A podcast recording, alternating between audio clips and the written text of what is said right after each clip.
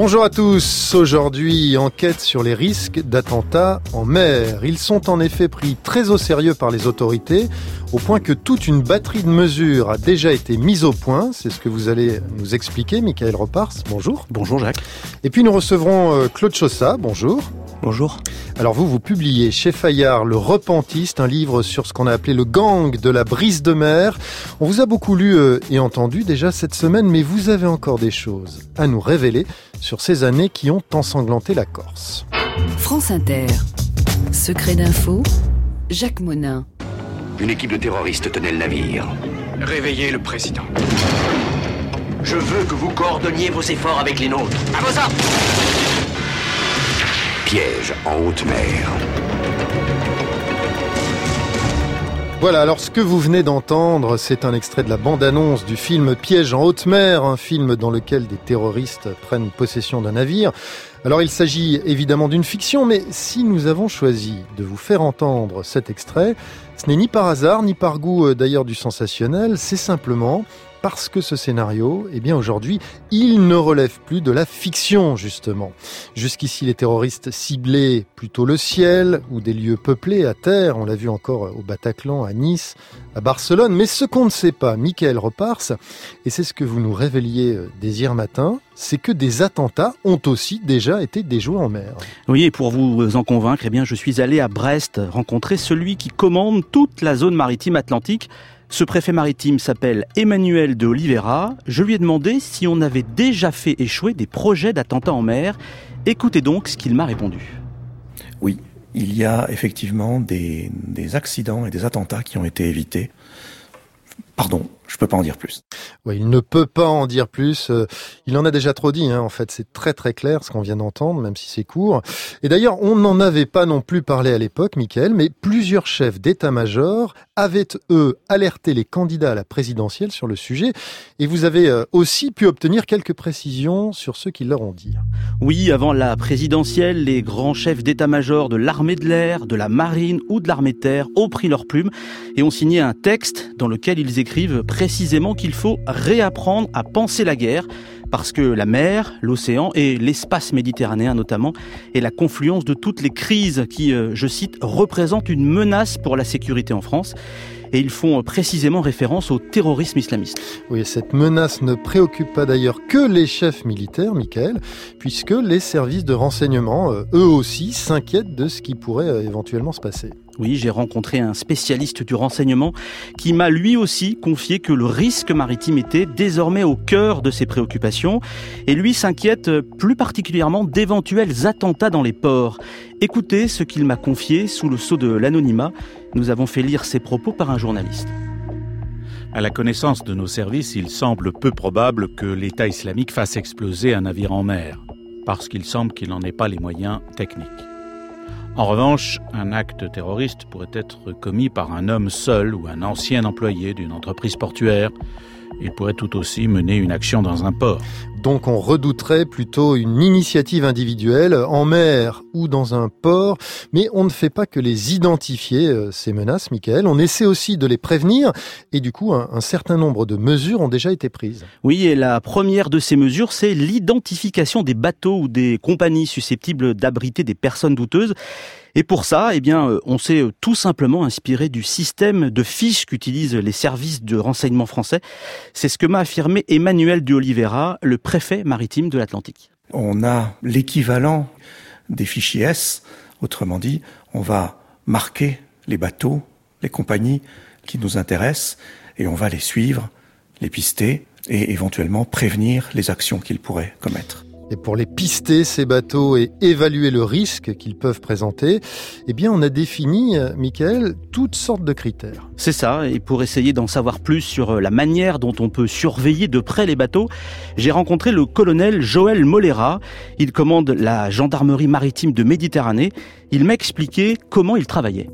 Nous assurons un ciblage selon différents type de critères, que ce soit les listes d'équipage, la nature de la cargaison, dangereuse ou pas, que ce soit le port de provenance, le port de destination, l'historique du bateau, plus d'autres critères que je ne pourrais pas évoquer. Nous identifions des navires qui peuvent présenter une menace potentielle. Dans ce cas-là, nous commandons de visite de sûreté de ces navires. Plus la menace sera importante, plus le contrôle aura lieu loin de nos côtes, de manière à nous laisser une marge de manœuvre en cas de crise particulière. Dans ce cas-là, nous pouvons contrôler les bateaux jusqu'à 12 nautiques, donc dans le ressort des eaux territoriales françaises. Sachant qu'il faut s'imaginer que nous réalisons plus d'un contrôle d'un navire par jour. Oui, plus d'un contrôle par jour, c'est ce qui est le cas donc euh, en ce moment. Mais il y a un autre moyen de déterminer quels sont les bateaux euh, à risque, c'est de repérer les tricheurs. Autrement dit, ceux qui cherchent à échapper à, toute surveillance, et ça c'est possible. Vous n'avez pas de bateau, Jacques? Eh non, malheureusement, j'aimerais bien. Mais... Eh ben, ce qu'il faut savoir, c'est que tous les bateaux de pêche, de commerce et même de plaisance doivent être équipés d'un AIS. Attendez, AIS, c'est-à-dire? Eh bien, c'est un système automatique d'identification, en fait, euh, un radar qui permet de savoir où vous êtes en mer, de connaître votre trajet, votre destination. Seulement voilà, de plus en plus, les services de surveillance constatent que de nombreux navires déconnectent leur communication pour euh, disparaître des écrans radars. Au début de l'année, il y aurait eu une soixantaine de bateaux en provenance de Libye ou de Syrie qui auraient pénétré en Europe de cette manière. Je vous propose d'écouter Gilles Langlois. Il est directeur du Centre de recherche technologique de Naval Group, euh, que l'on appelait il y a encore euh, quelques mois DCNS. Lui aussi m'a expliqué comment il pistait les bateaux suspects. Ce qu'on fait, c'est qu'avec nos capteurs, on détecte, on identifie et on classifie euh, les menaces dans cette situation tactique. Si vous avez quelqu'un, par exemple, qui a son AIS d'allumé, qui le coupe pendant euh, un instant et puis après qu'il le rallume, euh, là, ça va être considéré comme euh, quelque chose de suspect. Et donc là, il peut y avoir un certain nombre d'alertes ou il peut y avoir un certain nombre d'actions automatiques qui sont programmées pour intervenir et vérifier si cet engin est une menace ou pas. Donc l'AIS, hein, je, reprends le terme, c'est un moyen, un des moyens qui permet de détecter des menaces, mais il en existe d'autres, euh, et des moyens terrestres notamment. Alors il faut euh, savoir qu'on va réactiver des sémaphores qui devaient être fermés. Ces sémaphores, ce sont ces vigies du littoral qui sont euh, implantés le long des côtes françaises. Certains avaient été mis en sommeil, faute de moyens humains, et aujourd'hui, avec la menace terroriste, on a décidé de les rouvrir. C'est le cas par exemple du sémaphore de la Pointe du Groin dans la baie de Saint-Malo. C'est un poste de défense et de surveillance maritime. Il est donc crucial qu'il soit en service, comme l'explique le capitaine de vaisseau Éric Janicot, qui commande la base aéronavale de Lanbiwe, près de Lorient. La protection de nos côtes ne peut avoir de sens que si l'ensemble du dispositif est cohérent. Cette cohérence de moyens permet d'avoir la vision la plus claire et la plus réelle de tout ce à quoi on peut être éventuellement soumis. La menace ne vient pas forcément toujours du large. Vous n'avez pas le droit d'avoir un maillon faible dans l'ensemble du dispositif. Et pour vous dire à quel point on est aujourd'hui convaincu de l'utilité de ces sémaphores, on, m'a confié qu'il n'était pas exclu que l'on en ouvre d'autres sur le littoral. c'est un peu une deuxième vie en, quelque sorte qui commence pour ces euh, bâtiments. Mais il n'y a pas que les sémaphores qui permettent d'observer la mer. Non, non, il y a aussi les, les, avions. Ils jouent là aussi un rôle crucial, comme l'explique Éric Janicot, le commandant de la base de l'Orient. Ce qui est certain, c'est que nos missions se sont intensifiées. Aujourd'hui, on fait des vols quotidiens en Atlantique et en Méditerranée, euh, soit au départ de l'Orient, soit au départ de base dans le sud. Et puis surtout, on est passé d'une flottille euh, qui mettait en œuvre 4 Falcon 50 marines à une flottille qui met en œuvre maintenant 8 Falcon 50 euh, marines et qui a doublé son nombre d'équipages pour pouvoir mettre en œuvre ces avions. À l'instant où on parle, on a une mission qui est faite en Atlantique et une mission qui est faite en Méditerranée par les Falcon 50. Donc on a clairement, on l'entend, hein, intensifié la surveillance euh, aérienne, Michael. Mais parallèlement à ces avions, on développe euh, aussi de nouveaux outils de surveillance de la mer et des outils qui peuvent être euh, parfois surprenants. Je pense notamment à des drones. Et c'est un concept sur lequel travaille déjà depuis plusieurs années Naval Group ex-DCNS. C'est une sorte de bateau sans pilote qui peut intervenir en mer depuis un poste qui se trouve à terre. Gilles Langlois, le directeur du centre de recherche technologique de Naval Group, m'a expliqué ce qu'il fait plus précisément. Le scénario sur lequel nous travaillons, c'est euh, effectivement une menace à quelques nautiques de la côte. Nous envoyons euh, ce drone de surface, donc ce bateau inhabité, vers la trajectoire de cette embarcation de telle manière qu'elle puisse ramener une image. Si euh, la personne en question n'obtempère pas, eh bien là on a différents degrés sur les moyens de lutter contre cette euh, menace. Donc on a aujourd'hui nous on travaille principalement alors sur des moyens non létaux, mais euh, nous avons un certain nombre de, de solutions euh, qui, euh, bien sûr, permettraient de lutter très efficacement contre ces menaces. Autrement dit, ces bateaux sans pilote, c'est exactement comme les drones aériens. Hein. Ils permettraient donc déjà, j'entends bien, d'attaquer si nécessaire des bateaux. Et si les drones ne suffisent pas, parce que ça ne s'arrête pas là, Michael, il y a encore une ultime possibilité. Bah, on peut par exemple utiliser les grands moyens. Vous voyez, des bâtiments discrets qui ont des oreilles qu'on ne voit pas. Des oreilles ou plutôt des, périscopes, non? C'est ça. Eh bien, Emmanuel de Oliveira, le préfet maritime de l'Atlantique, n'exclut aucun moyen en cas de nécessité. Si on a besoin d'observer, de surveiller un navire, on va par exemple utiliser un sous-marin. Un sous-marin, personne ne verra que le sous-marin est là. Et pourtant, le sous-marin va euh, faire une surveillance précise et euh, efficace. Bon, alors ça c'est donc pour la surveillance des navires. Maintenant, on surveille tout aussi euh, particulièrement les passagers cette fois-ci. Et pour m'en rendre compte, je suis allé chez Brittany Ferries à Roscoff dans le Nord Finistère et elle a clairement renforcé ses contrôles pour l'ensemble des navires de sa flotte. Jean-Marc Rouet est à la fois le président du conseil de surveillance de Brittany Ferries et d'Armateurs de France et il nous explique comment les choses se passent. Aujourd'hui, on a un niveau de contrôle qui permet de transférer auprès des autorités régaliennes, auprès du ministère de l'Intérieur, une liste de personnes clientes qui vont monter à bord du navire euh, à tel moment. Donc, c'est-à-dire qu'ils ont la connaissance de l'heure de départ, la connaissance de la destination, nom, prénom, date lieu de naissance, et choses comme ça. Donc, ce qui permet déjà de faire ce qu'on appelle un screening. Ça, c'est le premier point. Le deuxième point, c'est un contrôle d'identité très performant. Ouais, plus classique. Alors ça, c'est donc pour les passagers. Maintenant, on va beaucoup plus loin, euh, Michael. On enquête aussi sur les personnels qui travaillent sur ces bateaux. Oui, les marins, euh, les machinistes, les stewards, etc. Il faut savoir que la loi sur la sécurité publique autorise à licencier une personne dont le comportement est incompatible avec euh, la fonction. On cite, hein, ça c'est les termes de la loi. Hein. Voilà, exactement. Mais alors, avant même de parler de, de comportement, on vérifie les, les, profils des employés. Un criblage des personnels navigants est donc euh, réalisé chez Brittany Ferries.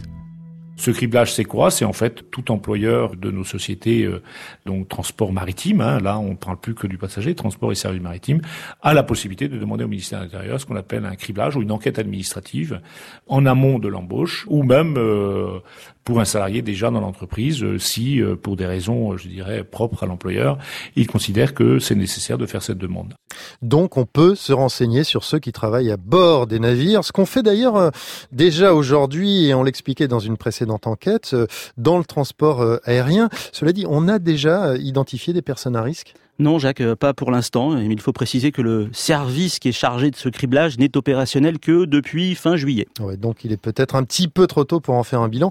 Maintenant, ce que j'entends aussi dans ce que vous nous expliquez, Michael, c'est que ces informations qui concernent les passagers euh, ou le personnel d'ailleurs, elles ne sont pas connues que de l'employeur, elles remontent aussi au ministère de l'Intérieur. Et par l'intermédiaire du PNR. PNR. Alors encore un, nom de code, vous précisez? Alors le, Passenger Name Record en anglais. Alors euh, ah ça existe aussi euh, dans l'aérien. Mhm. En fait, c'est un fichier euh, qui permet de connaître le nom du passager, la traversée qu'il effectue notamment. Il est juste testé pour l'instant, mais Guillaume Gouffier-Chat, député de La République En Marche et membre de la commission de, de la Défense nationale et des Forces armées, compte bien le renforcer, ce PNR. Nous allons pérenniser ce dispositif qui aujourd'hui est expérimental. Ça permet en fait à nos services de collecter des informations que transmettent les passagers aux compagnies euh, maritimes. Donc euh, les données euh, nom, prénom, numéro du billet, les coordonnées bancaires. Et, donc ensuite ces données sont collectées et conservées par la, la, gendarmerie maritime. Et donc nos services de renseignement peuvent, dans le cadre d'une opération, saisir ces services pour faire du recoupement d'informations, dans le cadre de la recherche d'un individu qui pourrait paraître suspect. Et toutes ces dispositions devraient être débattues à l'Assemblée nationale la semaine prochaine en procédure accélérée. Le texte devrait être définitivement adopté avant la fin du mois d'octobre.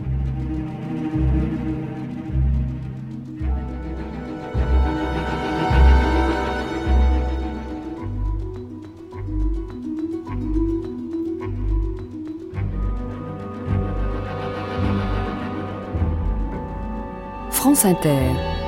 Secret d'info, Jacques Monin. Alors, on a vu que des attaques en mer ont déjà été déjouées, même si les autorités restent très discrètes sur ce qui s'est passé. On a vu que ces autorités ont renforcé la surveillance des navires, mais aussi des passagers et des personnels navigants. Maintenant, surveiller, c'est très bien, mais si malgré tout ça, une attaque avait quand même lieu en mer, est-ce qu'on est prêt à intervenir, Michael? Alors, euh, des dispositifs ont été mis en place dans les ferries, par exemple, en, Méditerranée, mais aussi en Manche. Des patrouilles ont lieu à bord des navires de passagers et il existe euh, toute une panoplie de moyens que l'on déploie actuellement, comme nous le dit euh, Jean-Marc Rouet, le patron de la Britannie Ferries. Nous constatons évidemment la mise en place donc des pelotons de gendarmes maritimes, hein, euh, qui sont donc des pelotons capables d'intervenir rapidement en cas justement de scénario catastrophe. Nous avons également la possibilité de faire monter à bord des navires ce qu'on appelle des ZENDAP, hein, donc ce sont des, des, gendarmes mobiles en tenue et armés, donc qui font la traversée sur le navire. Et nous avons également donc des pelotons de gendarmes, hein, tout simplement, qui viennent euh, accompagner de chiens.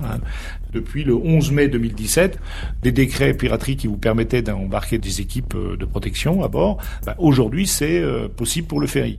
Oui, c'est possible. Donc ça veut dire que depuis mai dernier, je peux voyager sur un ferry avec des gendarmes à côté? Effectivement, et les équipes de protection peuvent même être en civil et avoir laissé leur matériel ailleurs dans le bateau. Le but, évidemment, c'est aussi de ne pas effrayer euh, les passagers. Mais on m'a aussi confié que depuis plusieurs mois, des gendarmes séjournent à l'hôtel près de Roscoff, prêts à intervenir, éventuellement à bord euh, d'un ferry, dans la gare maritime ou en mer entre la France et la Grande-Bretagne. Donc les gendarmes sont de plus en plus présents et on va même d'ailleurs bientôt donner à certains de ces gendarmes des compétences qu'ils n'avaient pas jusqu'ici. Oui, et ça on le doit au PSMP. Allez, les noms de code, ça continue. Bon, euh, c'est quoi un PSMP eh ben, En fait, euh, PSMP, ça veut dire euh, peloton de sûreté maritime et portuaire. Leur euh, création avait été gelée en raison du manque de moyens, euh, là encore, mais l'État a finalement réactivé ce dispositif.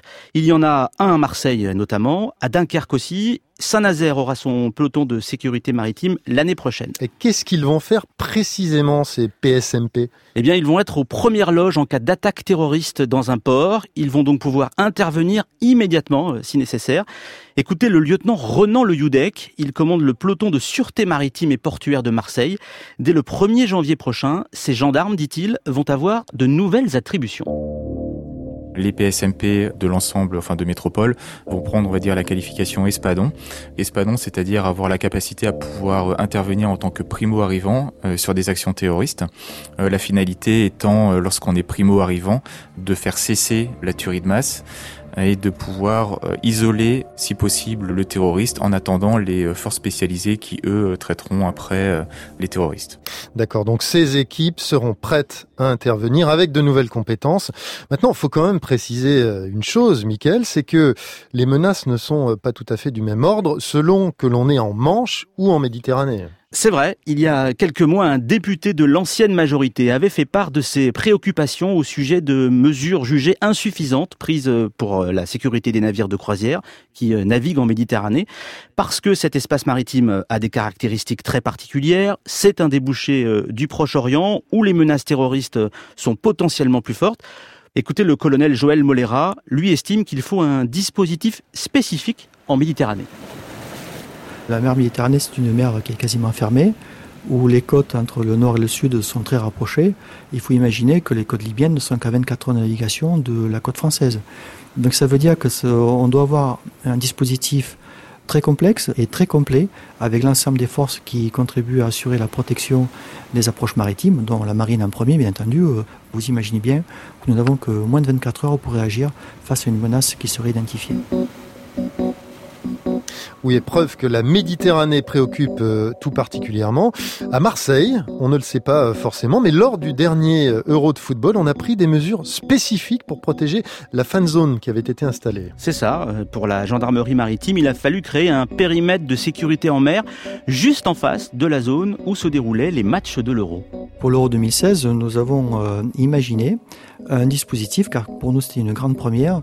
Nous avons mis en place une fan zone maritime, qui est une fan zone miroir, dans laquelle nous avons restreint la limitation de vitesse pour identifier le navire qui ne viendrait pas à respecter cette limitation de, de vitesse, de pouvoir le contrôler, de pouvoir l'intercepter, voire euh, le neutraliser si effectivement il est bien identifié que c'est une embarcation de nature terroriste qui viendrait menacer la fan zone terrestre. Nous organisons beaucoup d'entraînements de, façon à pouvoir être prêt au mieux à toute euh, action terroriste ou toute euh, gestion de crise particulière. Alors ça, c'est un type d'entraînement, mais parmi ces entraînements, il y en a un autre hein, euh, Michael, plus particulier, que certains ont d'ailleurs appelé officieusement euh, Bataclan-Mer. C'est le, nom utilisé par les services du ministère des Armées pour euh, le plan d'intervention mis au point en cas d'alerte terroriste sur un ferry. Écoutez à ce sujet Emmanuel de Oliveira, le, le préfet maritime de l'Atlantique. Il reconnaît qu'on s'inspire de ces événements pour mettre au point de nouveaux exercices. Nous modifions les scénarios de ces exercices pour les adapter à la menace. Par exemple, depuis les affaires de Charlie et du Bataclan, nous avons pris en, compte l'hypothèse d'une tuerie de masse. Ce qui veut dire qu'on prépare les gendarmes lors de ces exercices à intervenir sur des scénarios type Bataclan, mais cette fois-ci à bord de ferry. Effectivement, et ça a encore été le cas euh, récemment, explique Jean-Marc Rouet, le patron des armateurs de France et de la Britannie Ferries. C'est vrai que la dernière fois, donc c'était l'embarquement d'un plastron, donc qui représentait les passagers, et puis donc euh, à l'intérieur, il y avait des personnes qui avaient des ambitions mal intentionnées, et euh, l'exercice consistait à, prendre la mesure de la capacité d'intervention, d'abord de la gendarmerie maritime, du peloton de la gendarmerie maritime, et ensuite du GIGN, puisque c'est vrai qu'un navire, par définition, c'est quelque chose qui est euh, différent d'une salle de concert ou différent d'un avion, euh, différent d'un train. Oui, donc on se prépare, on le voit, euh, et très concrètement. Maintenant, euh, Michael, quand on parle de ferry, on parle aussi de liaison entre la France et l'Angleterre, notamment. Et ça, ça pose un, un, autre problème qui est celui de la coopération entre les pays. Est-ce que, de ce côté-là, on est bien coordonné? Eh bien, pas forcément. Et c'est un problème. Je vais vous donner un exemple. on parlait tout à l'heure des, des, gardes armés dans les navires de la Britannie Ferries. Mmh. Eh bien, il y a encore quelques mois, si un terroristes prenaient en otage des passagers entre la France et la Grande-Bretagne, les militaires français ne pouvaient pas l'appréhender si le bateau était dans les eaux territoriales britanniques. c'est un peu embêtant. en fait, il fallait attendre l'arrivée des policiers anglais. Et évidemment, plus on attend, plus il y a des risques d'avoir euh, des victimes. Alors finalement, c'est aujourd'hui désormais possible pour les navires sous pavillon français mais pas encore pour les bateaux sous pavillon britannique. Et là-dessus, il va falloir que ça change, estime Jean-Marc Rouet. Il faut que tous les pays avancent à la même vitesse euh, au niveau de la protection et notamment au niveau sûreté. La réflexion a été entamée en France de manière euh, assez hâtive et malheureusement, c'était parce que la France était attaquée en premier. Or, euh, depuis, on a pu constater que l'Angleterre également, la Belgique, l'Allemagne, enfin bientôt quasiment tous les pays d'Europe ont connu des, événements similaires et venant de personnes tout aussi mal intentionnées. Donc, il est important que ça avance en même temps, de manière à ce qu'on ait à peu près tous le même niveau de contrôle en matière de sûreté puisque c'est, euh, j'ai envie de dire, en bouchant tous les points difficiles qu'on arrivera à être efficace. Et pour être efficace, justement, il faudrait harmoniser les modes d'intervention sur euh, les bateaux d'un pays à l'autre. Mais ça veut dire aussi euh, mettre au point enfin un PNR européen, comme on l'envisage dans le transport aérien. Si pour ce qui est des moyens de surveillance et des équipes d'intervention maritime, on l'a vu, la France a déjà fait d'énormes progrès. Vous voyez, Jacques, qu'il reste encore toute une coopération juridique à construire. Merci, Michael Repars, pour toutes ces explications, euh, en espérant évidemment que tous ces moyens, on n'est jamais à les utiliser. Alors, je rappelle que votre enquête, on peut la réécouter sur franceinter.fr, sur l'appli France Inter, et vous pouvez évidemment nous faire part de vos commentaires, comme vous le faites chaque semaine aussi, sur la page Facebook de Secret d'Info. Allez, restez avec nous dans quelques instants. Nous allons entendre un repenti de la bande de la brise de mer. Il a déjà beaucoup parlé, c'est vrai, cette semaine, mais vous allez le voir, il a encore pas mal de choses à nous révéler.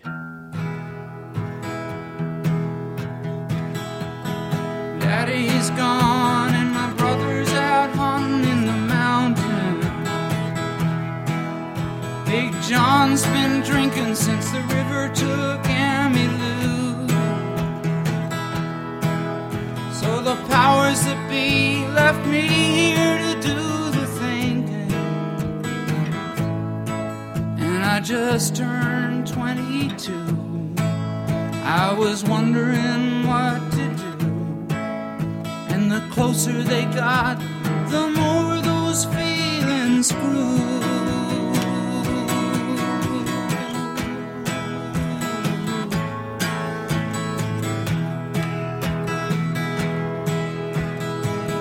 Daddy's rifle in my hand felt reassuring.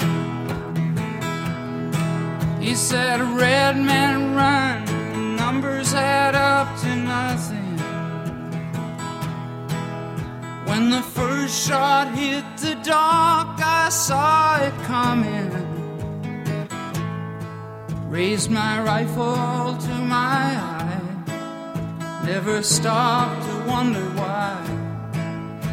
Then I saw black and my face splash in the sky.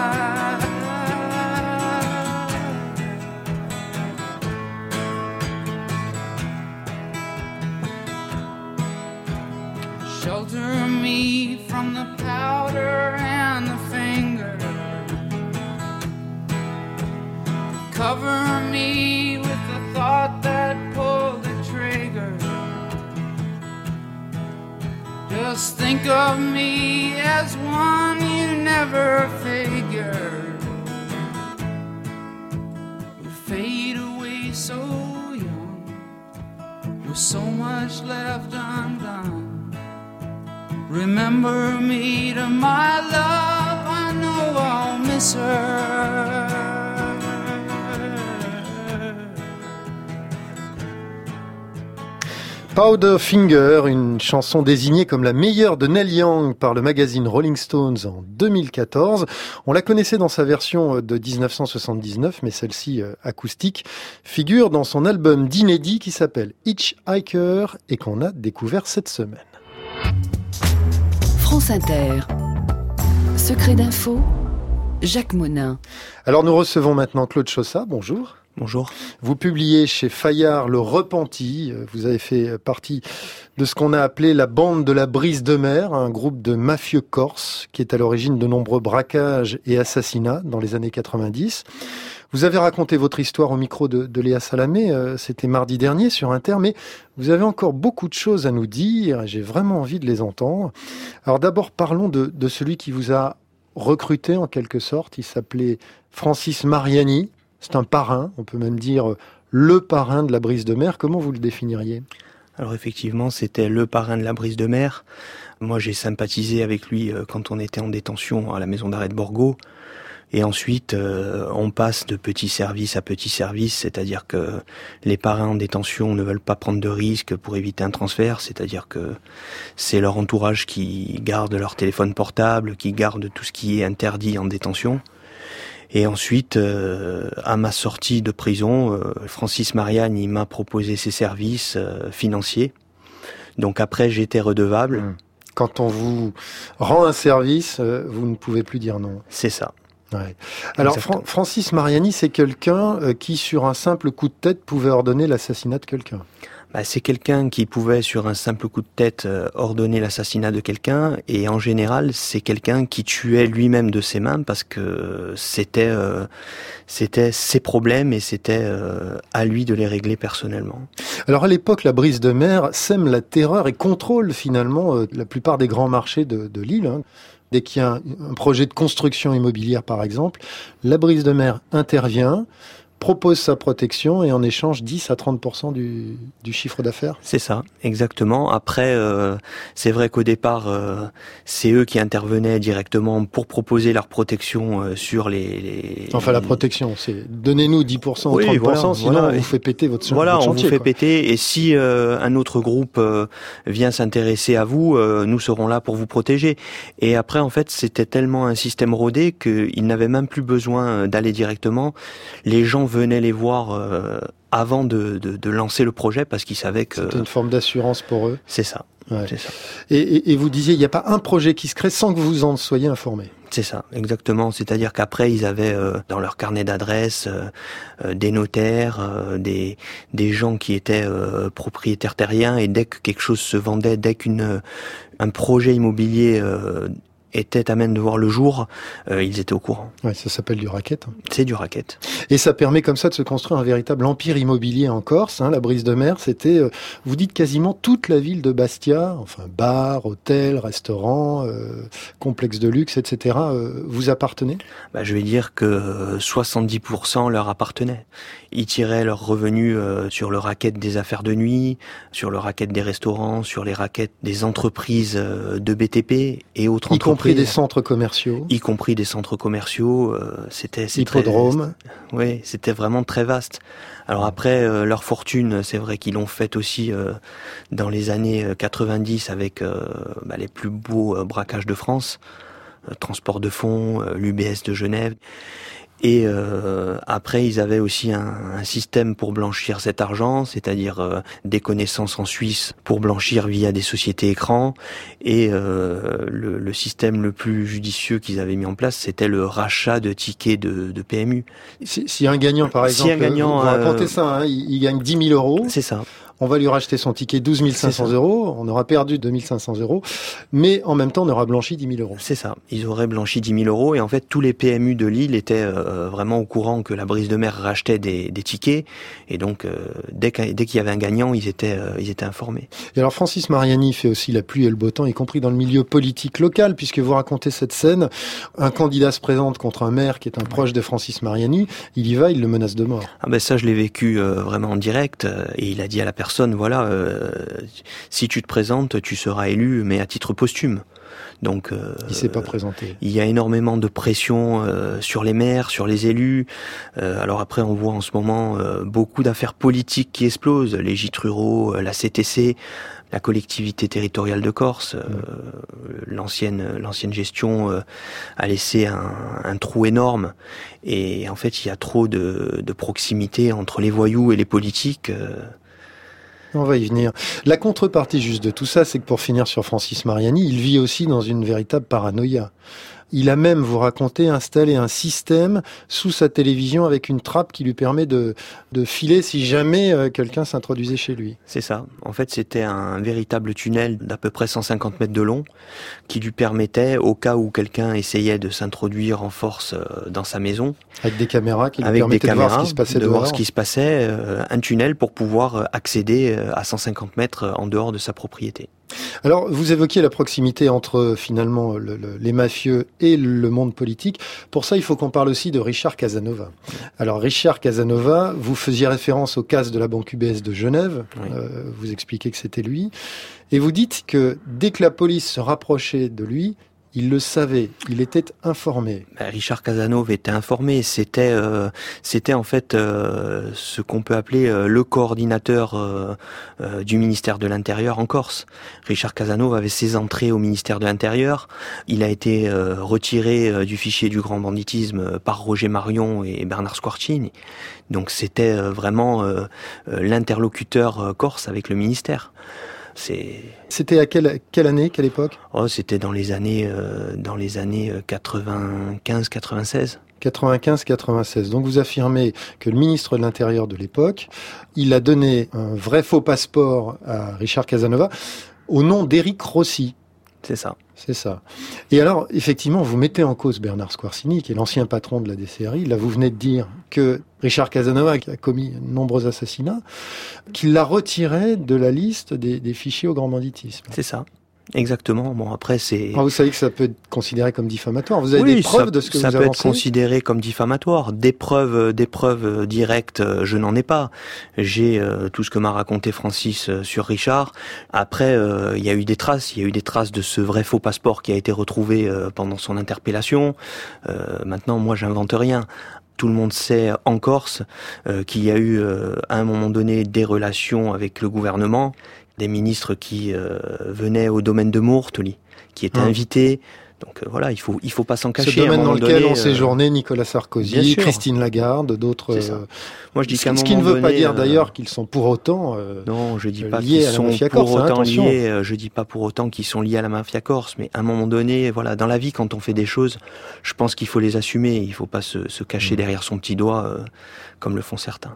Vous sous-entendez que c'est euh, Richard Casanova qui aurait renseigné Bernard Squarcini sur la planque d'Ivan Colonna? Alors la planque d'Ivan Colonne, ça c'est vraiment euh, une affaire euh, qui Condamné a été, dans le euh, cadre de- pour cadre, l'assassinat de- euh, pour du l'assassinat du préfet. Euh, Ivan Colonna avait été euh, vu par hasard euh, par euh, deux voyous euh, ajaxiens, euh, Jean-Marc Bonelli et Ange-Marie Orsogne, dans une bergerie, donc euh, chez Monsieur Paoli, qui le, le logeait à l'époque. Et euh, en rentrant de, de cette bergerie, euh, Bonelli et Orsogne ont, ont discuté avec euh, Antoine Nivaggioni, qui était euh, chef du MPA, euh, Mouvement pour l'autodétermination de l'époque, euh, justement de la rencontre qu'ils avaient fait. Et la première idée qui est venue à Nivaggioni sur ce point, ça a été de négocier avec le gouvernement la capture d'Ivan Colonne en contrepartie de l'arrangement de certaines de leurs affaires. Et Richard Casano a été l'interlocuteur d'Antoine Nivaggioni sur ce point. Et quelles affaires auraient été arrangées? Des peines de prison réduites. Euh, vous savez, moi j'ai vu, euh, j'ai vu certains de ces gens euh, être condamnés à des affaires, c'est-à-dire à 8 ans de prison, et au bout de 21 mois être libérés en conditionnel. Donc après, des traces réelles, il n'y en a pas, mais les arrangements internes, le ministère se garde bien de, de les divulguer. Tous vos anciens amis euh, sont morts aujourd'hui? Alors il y a euh, sept membres de la brise de mer qui ont été euh, assassinés. Aujourd'hui, il y en a encore trois qui sont vivants. Il y a des générations qui arrivent derrière. Donc tout ce problème corse, c'est loin d'être fini. Merci Claude Chaussat. Merci, à vous de m'avoir reçu. Pour ce témoignage, je rappelle que votre livre Le Repenti, donc, vient de sortir et qu'il est donc édité chez Fayard.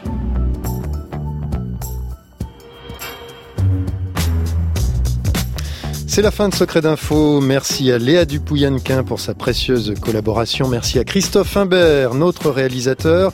Merci à Jean-Baptiste Audibert pour sa programmation musicale. Et merci aussi à la technique où il y avait Anne-Laure Cochet et Julien Michel. Dans quelques instants, vous retrouverez Denis Chessou et CO2 Mon Amour. Nous, on, se retrouve la semaine prochaine pour une nouvelle enquête de la cellule investigation de Radio France. Et en attendant, eh bien, je vous souhaite un excellent week-end.